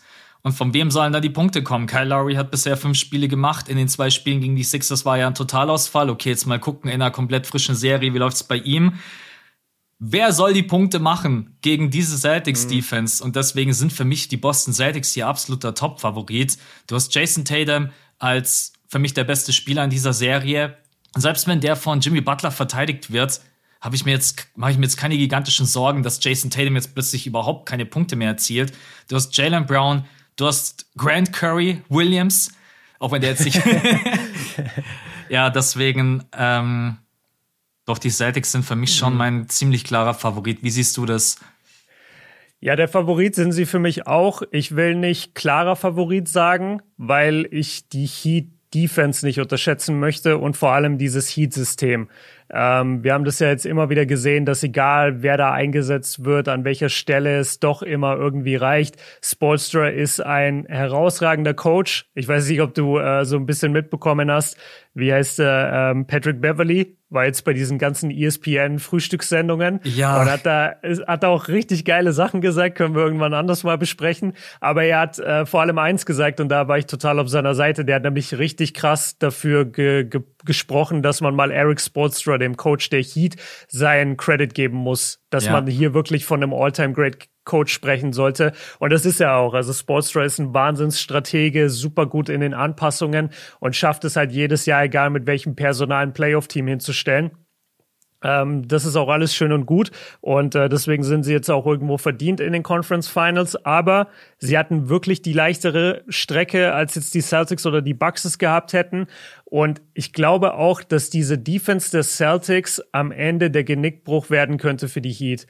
Denn Jimmy Butler hat bisher keine gute Defense von irgendeinem Team gestellt bekommen. Der konnte mehr oder weniger machen, was er wollte. Selbst Bam hat gegen die Sixers immer mal wieder seine 20 gemacht. Das ist nicht der normale Bam, den du kriegst. In der Saison macht er 13, 14 Punkte im Schnitt und gegen die Celtics kannst du fest davon ausgehen, dass Horford, Grant Williams, Robert Williams vielleicht, wenn er spielt, die Daniel Tice haben wir noch gar nicht erwähnt, die können das auch ähm, ihn, ihn da zu limitieren. Tyler Hero ist eine Wildcard von der Bank, genauso wie es Duncan Robinson ist. Kyle Lowry weißt du überhaupt nicht, was mit ihm ist. Spielt er, spielt er nicht. Wenn er spielt, ist er dann überhaupt ein Faktor oder spielt er wie gegen Philly, nämlich als Nullfaktor. Ich bin auch bei den Celtics, dass sie es gewinnen.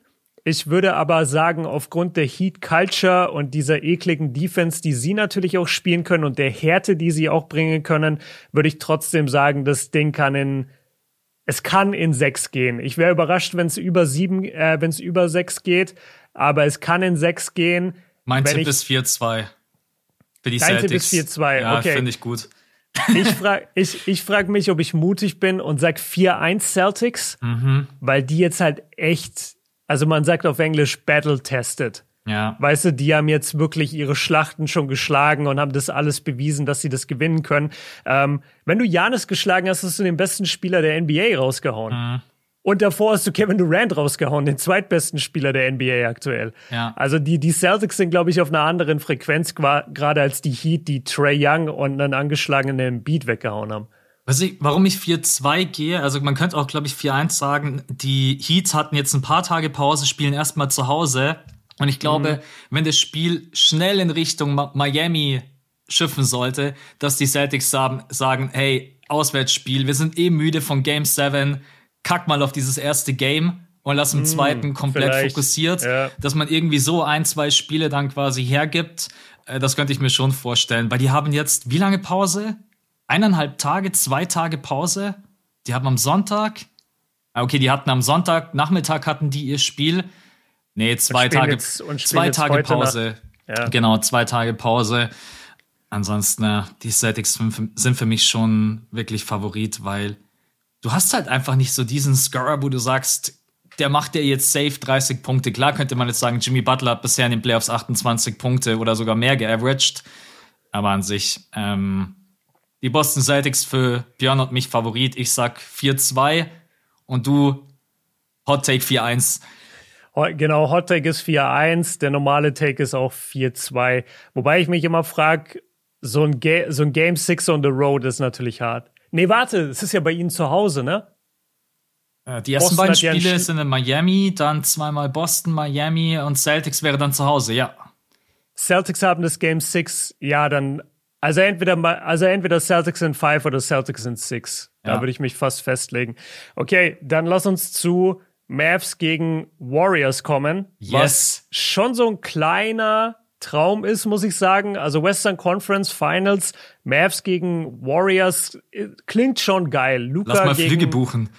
Ja, Luca, Luca gegen Curry, das hat auf jeden Fall was. Ähm, ja. ja, sag an, wie, wie schätzt du das Ganze ein?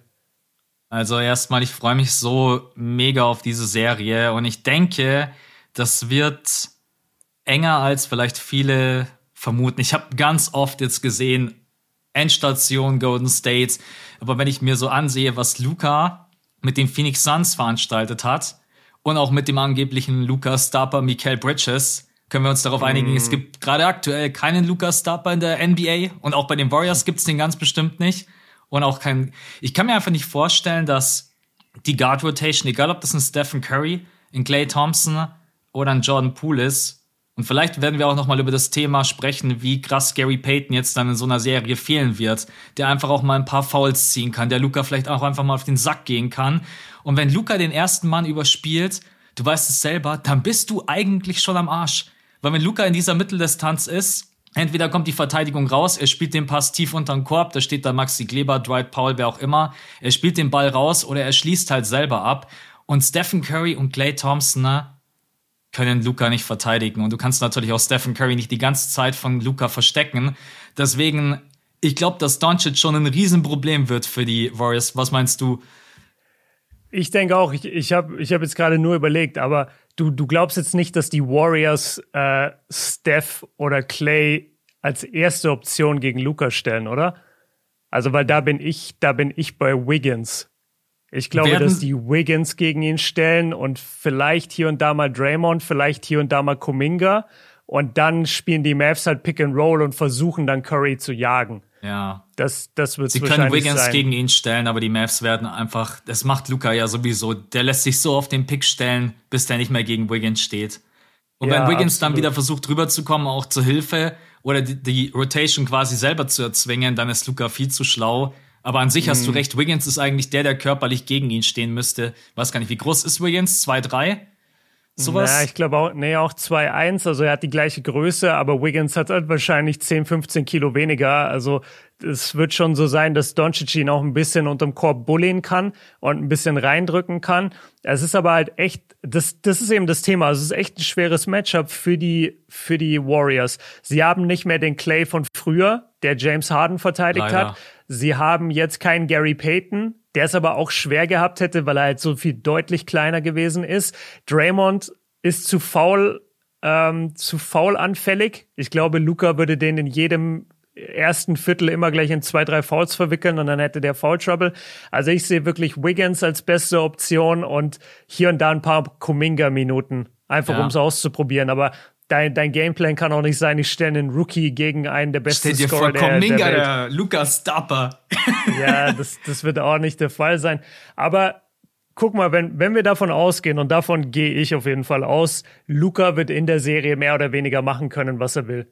Der ja. konnte das schon gegen die Suns machen und die hatten den angesprochenen Mikael Bridges und der ist ja nicht mal da. So, also so einen Spieler gibt's ja schon nicht bei den Warriors. Das heißt, Luca kann machen, was er will. Okay, wenn wir davon ausgehen, dann können die Warriors doch genauso spielen, wie sie es früher gegen die James Harden Houston Rockets immer wieder gemacht haben in den Playoffs, nämlich einfach sagen, ey, Harden, mach deine 40 Punkte, mach deine 45 Punkte. Wir stellen einfach die anderen kalt. Ja. Und wenn wir die anderen kalt stellen, du wirst keine 90 Punkte gegen uns machen. So, du wirst auch irgendwann mal müde. Und genau das gleiche, den gleichen Gameplan würde ich jetzt auch verfolgen, wenn ich, äh, wenn ich die Warriors wäre gegen Doncic, weil Doncic spielt zum einen wie, James, wie Rockets äh, James Harden und das Team ist auch ähnlich aufgebaut. Und ich würde sogar sagen, das Mavs Team ist ein Ticken schlechter No offense als früher diese Houston Rockets Teams, vor allem 2018 noch mit Chris Paul und so. Also ich glaube, du kannst die Mavs schlagen, wenn du die Rollenspieler kontrollierst. Wenn du Brunson und Dinwiddie bei schlechten Quoten hältst und irgendwie bei 17, 18 Punkten pro Spiel, dann müsstest du die Serie gewinnen können. Wenn du das nicht schaffst, Luca wird seine Punkte so oder so machen. Aber wenn du es dann als Warriors nicht schaffst, die Rollenspieler zu kontrollieren, dann verlierst du die Serie. Wenn du die aber kontrollierst, dann gewinnst du diese Serie. Es ist witzig, dass du gerade die Rockets ansprichst. Ich weiß nicht, ob du das äh, Interview von Steve Kerr gesehen hast. Der hat nämlich auch gesagt, weil er gefragt wurde, ähm, generell zu der Serie, und hat er gesagt, wisst ihr, an wem mich dieses Team am meisten erinnert? Und dann ja. hat er gesagt, die Houston Rockets von vor drei, vier Jahren gegen uns. Also auch mit James ja, Harden. Klar.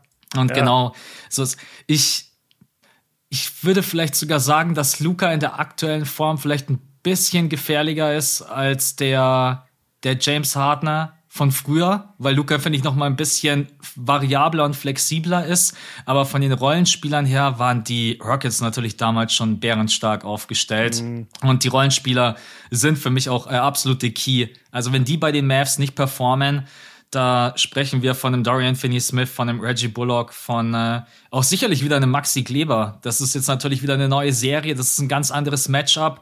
Draymond ist ein ganz anderer Spielertyp. Äh, das war mhm.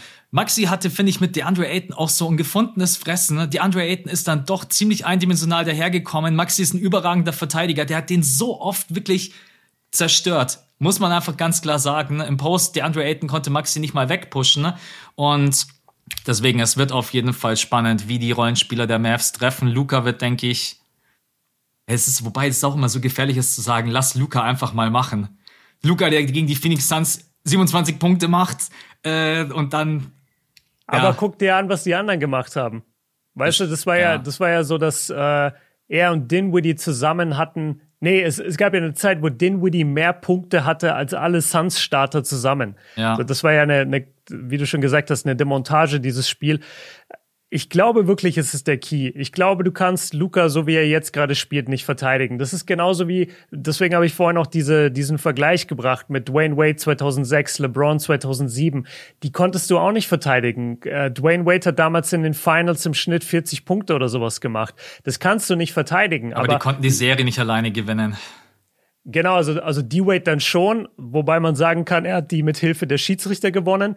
Aber die ähm, wer was anderes sagt ist ja also wer was anderes sagt ist kein Mavs Fan weil jeden Mavs Fan den du fragst bis heute der sagt ey 2006 die Schiedsrichter haben uns diese Serie weggenommen ja auf jeden Fall ich glaube du kannst Luca nicht kontrollieren ähm, wenn ich so weiter überlege durch die Mannschaft durch sehe ich halt nur Rollenspieler, die eigentlich davon abhängig sind, dass Luca sie in Szene setzt ähm, oder dass es halt mal bei ihnen läuft. Und da kann man jetzt Phoenix dann schon wieder eigentlich Props geben. Also Dinwiddie und Brunson haben eine Zeit lang gebraucht, um in diese Phoenix-Serie reinzukommen. Ja. Die sind jetzt nicht so unguardable, wie es ein Luca ist. Deswegen, du könntest mit dem Warriors Defense-Personal auf jeden Fall es den Rollenspielern der Mavs so schwer machen, dass die nicht in diese Serie kommen. Mhm. Oder auf jeden Fall schlechter spielen als in den letzten beiden Spielen gegen Phoenix. Und dann hast du sie meiner Meinung nach schon. Aber lass ich dann vielleicht nicht doch lieber Stephen Curry auf Luca und sag lieber, dass äh, Brunson, Dinwiddie, Reggie Bullock und Co. von Clay und Wiggins verteidigt werden? Dass die wirklich nee, keine Chance haben? Ich, ich weiß, was du meinst, aber das, das würde nur funktionieren, wenn Steph Curry quasi einen inneren Motor hätte, der nie ausgeht. Ja. Weil es ist ja super der alte anstrengend. Two-Way-Player. Weiß ich nicht, ob du das gesehen hast. Da sieht jemand in der Big Guard und er musste ja, selber erst so, what? Ja, ja, er, er, hat sich richtig gefreut dann. Nee, aber wenn, wenn du immer wieder, das war ja auch das Thema ähm, was, was die Mavs schlauerweise gemacht haben gegen Phoenix. Die haben ja Chris Paul immer wieder gegen Luca switchen lassen. Ja. Nicht jetzt, weil Luca dann das krasseste Mismatch hat, sondern einfach, weil das super anstrengend ist, die ganze Zeit zu verteidigen, wenn du Chris Paul bist. Und das Gleiche äh, würde dann für die Warriors gelten, wenn du das Steph Curry reinstellst. Ja, der kann vorne keine Dreier mehr nehmen, wenn der die ganze Zeit gegen so ein zwei Meter Biest wie, wie Luca da dagegen halten muss. Das ist auch so. Überlegt mal, der Flügelspieler der Warriors ist so groß wie Luca. Von was wir da und, und, und wiegt weniger. Und wiegt weniger. Also ja. das ist wirklich schon manchmal auch unterschätzt, was Luca da auch einfach für eine Größe und für eine Masse mitbringt. Also keine Ahnung. Ich habe Luca noch nie so nah gesehen. Also ich habe hab ihn zwar damals äh, in Golden State war er auf dem Feld, aber da war ich nicht nah genug dran, um das so wirklich zu realisieren, wie wuchtig der auch ist. Aber mhm. ich denke, das reicht auf jeden Fall, um dass man sich schon nach 20 Minuten denkt, hey Leute, lass mich einfach irgendjemand anders verteidigen, aber nicht Doncic. Deswegen hast du schon recht, dass der Motor von Stephen Curry da wahrscheinlich nicht ausreicht.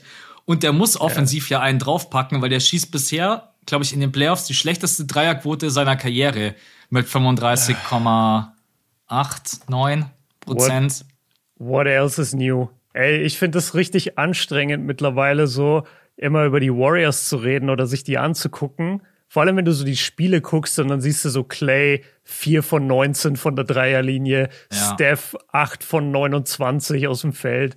Also was ist mit den beiden passiert. Ja, also gut, bei, bei, bei Clay weiß man es natürlich, ne? Und ich habe ja selber immer gesagt, ey, Clay wird nicht jetzt der normale Clay zurückkommen. Aber bei Steph ist schon echt auffallend. Ähm, ja, vor allem, er lässt auch mittlerweile hat. von der Freiwurflinie lässt er auch einiges liegen. Mhm. Also, und vor allen Dingen, wenn dann beide zusammen einen schlechten Abend erwischen und die schießen ja weiter, logischerweise. Zwei der besten Shooter aller Zeiten sagen jetzt nicht, ja, heute läuft's nicht so bei mir, lass mal den Ball abgeben. Oder lass mal ja. nur noch in die Mitteldistanz gehen.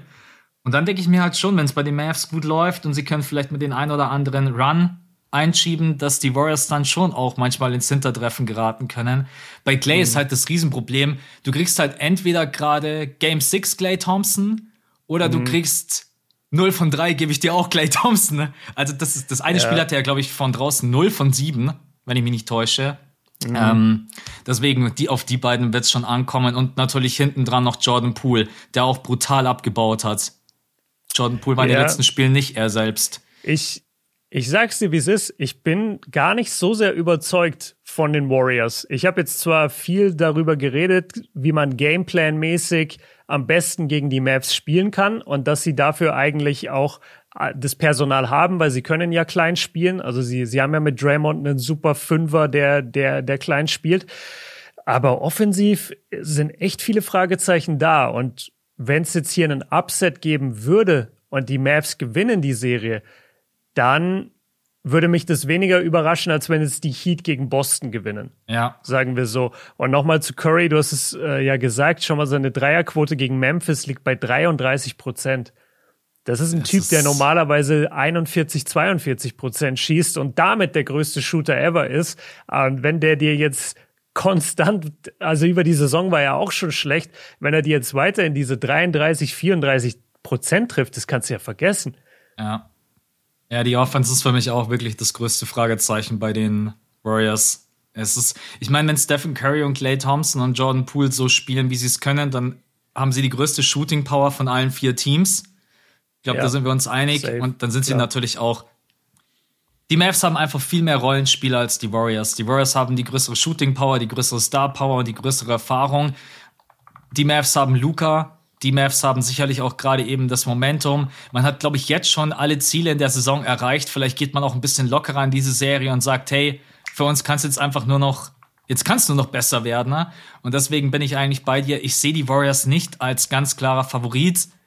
Und ich würde trotz allem, und das wäre natürlich auch so ein bisschen aus dem Fanauge, in Game 7 zwischen den beiden würde ich auf jeden Fall mitnehmen. Das, das wäre dann. Nee, ich glaube, die Warriors haben die ich noch vor den. Nicht. Ich weiß nicht, wer den Record hat, ehrlich Warte, gesagt. Warte, ich schaue ganz kurz nach für uns. Aber ich glaube, die Warriors haben noch vor den Mavs gefinisht. Ja, mit einem Sieg. also das bedeutet, die Warriors hätten in Game 7 zu Hause. Und deswegen sage ich Warriors 4-3.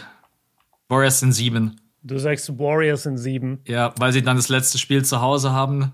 Ey, wenn, wenn Luca die Warriors im Game 7 in San Francisco auch noch wegklatscht, dann bin ich echt raus. Boah, Boah aber, das wäre krass. Aber ich glaube, Ey, dann, kannst, dann kannst du ihm auch den Titel geben, weil das wäre das wäre jetzt meine nächste Frage eigentlich an dich gewesen. Und zwar, wir haben jetzt noch vier Teams mhm. und ich habe, warte mal, ich habe bisher für drei das Narrativ. Mir fehlt irgendwie gerade noch das vierte Team. Was ist denn das vierte Team hier? Warriors, Mavs, Heat, Celtics. Äh, ja, irgendwie, ich habe das Gefühl, ich habe alle aufgeschrieben. Ja, die Celtics fehlen mir noch. Aber okay, vielleicht können wir da zu, zusammen ein, ein Narrativ uns ausdenken. Also, wenn wir überlegen, wer wird dieses Jahr Champion, ja? Sagen wir, es würden, du sagst mir jetzt, was du am wahrscheinlichsten erachtest. Oh Gott. Nummer nee. eins, ja. Nummer eins, die Mavs werden Champion. Mhm. Und wir haben das Narrativ, Luka Doncic, der Euro-Goat, etabliert sich früh in seiner Karriere als Champion, haut die Warriors raus, haut den All-Time-Great Chris Paul Point Guard raus und zeigt einfach so, er ist eine ganz neue Generation Point Guard und Euro und insgesamt so. Zweites Narrativ, die Warriors holen den letzten großen Titel ihrer Dynastie. Es ist der Abschluss dieser großen Reise, die 2015, 2016 begonnen hat und Steph Curry holt sich endlich seinen verdienten Finals MVP. Dritter Narrativ. Es ist der ultimative Aufstieg der Heat Culture. Sie, sie, ist, sie ist danach kein Meme mehr. Es ist kein Jimmy Butler mehr, der nachts um drei trainiert. Plötzlich trainieren alle nachts um drei, denn sie wollen so sein wie Jimmy Butler und die Heat. Die Heat Culture positioniert sich.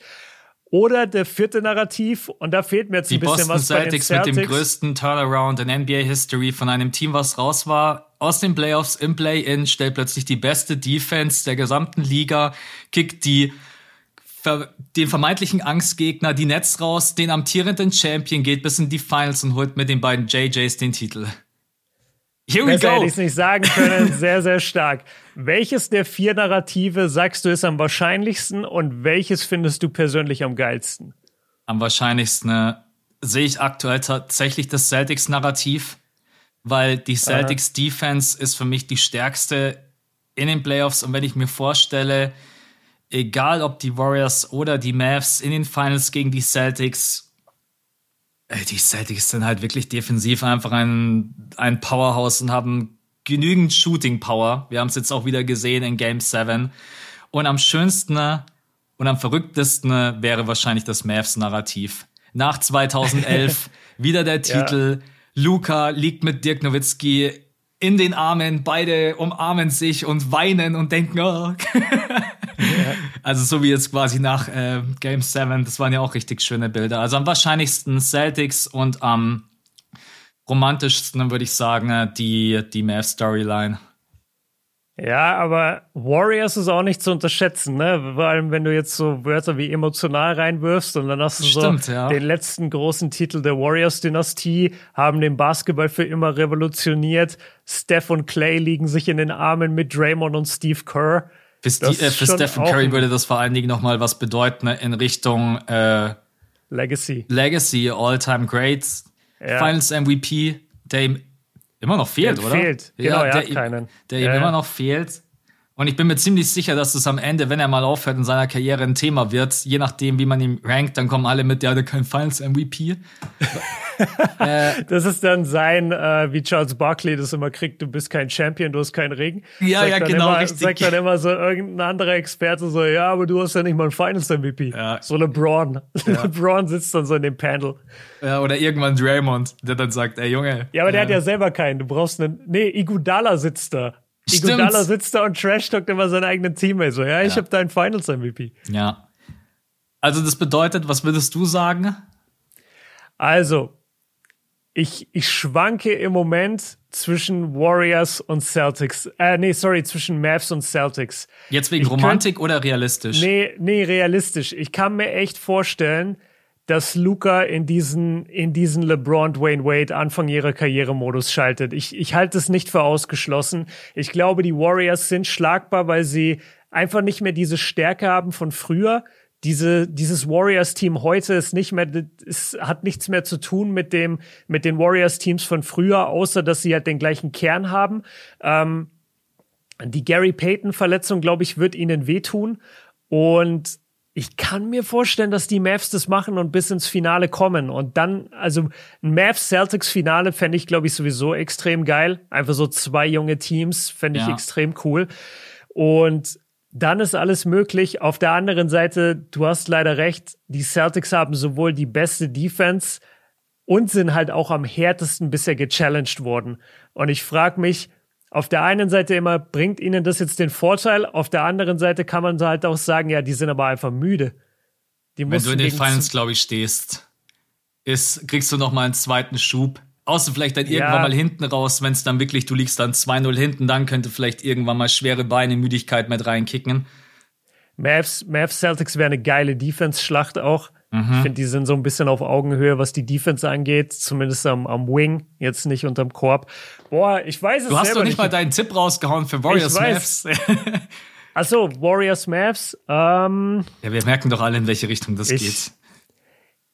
Ja, ich, ich mag es nur nicht, das auszusprechen, weil ich so, weil ich halt Curry so gerne mag und Draymond. Ja. Ich liebe die beiden Jungs, aber ich glaube fast, ich gehe mit dem Mavs Upset. Ich kann mir das vorstellen, dass die Mavs das upsetten und äh, wirklich in die, in die Finals gehen. Und wie viel? 4-2, 4-3? Was hast du gesagt? Wer hat Game 7 bei sich zu Hause? Warriors. Schau mal, wie ja, er jetzt wieder grinst und überlegt und sagt, ah, fuck. Nein, nein, nein, nein, nein. Ich, ich gehe ich geh jetzt in die andere Richtung. Ich sage, ey, ich, ich kann mir richtig gut vorstellen, dass Luca auch nach San Francisco geht und okay. sagt, ich hole mir jetzt Game 7. Ich sage ich sag 6 oder 7 für die, für die, äh, für die Mavs. Da, da sagt sich, das ist aber eine schöne neue Halle hier, die muss ich erstmal einweihen. Genau. Und man macht auch eh immer diese Jokes, dass das Chase Center so voll verflucht ist, weil ja. seit die Warriors umgezogen sind, läuft ja alles nur noch schief. Und, ja, vieles. Äh, ja, vielleicht, vielleicht könnte da dann auch Luca kommen und dieses Game 7 klauen. Also ich gehe mit den Mavs und ich sage, in den Finals kriegen wir Mavs Celtics. Okay. Ja, Leute, dann könnt ihr mal euch selber überlegen, was ihr denkt, was passiert. Warriors gegen Mavs, Heat gegen Celtics. Ich bin auf jeden Fall happy mit beiden Matchups. Wir bekommen definitiv ein neues Finals-Matchup, weil Suns sind raus, Bucks sind raus. Und wir bekommen auch einen neuen Champ. Warriors, Mavs, Heat, Celtics. Wir haben uns, oder beziehungsweise Björn hat sich drei Narrative ausgedacht. Ich habe schnell ja. improvisiert für die Celtics. Und ey, ich freue mich einfach nur. Heute Nacht geht's los. Beziehungsweise wenn der Pod rauskommt, dann ist wahrscheinlich das erste Spiel gerade eben vorbei. Und dann morgen in der Nacht Game One Warriors gegen Mavs. Und ey, komm, machen, machen wir noch schnell erstes Spiel. Wer gewinnt? Warriors, Mavs?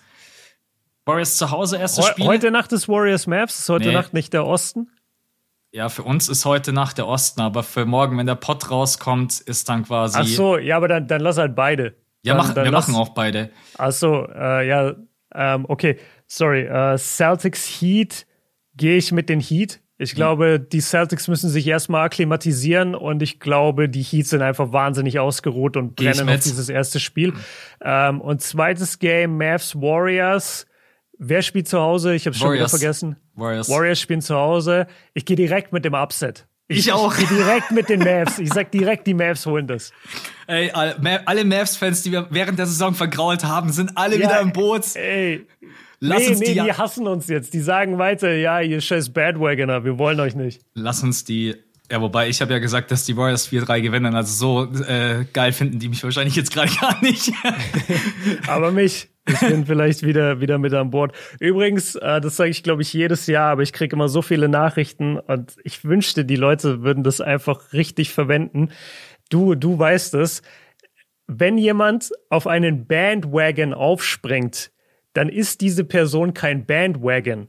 Also wenn ich jetzt sagen würde, ey, ich bin jetzt Hardcore Mavs-Fan, weil die Mavs haben gerade gewonnen, dann kannst du diese Person, kannst du dann nicht sagen, du bist ein Mavs-Bandwagon. Ja. Weil du springst ja auf den Wagen auf. Was man sagt ist, du bist ein Bandwagoner. Also ja. jemand, der auf den Zug aufgesprungen ist.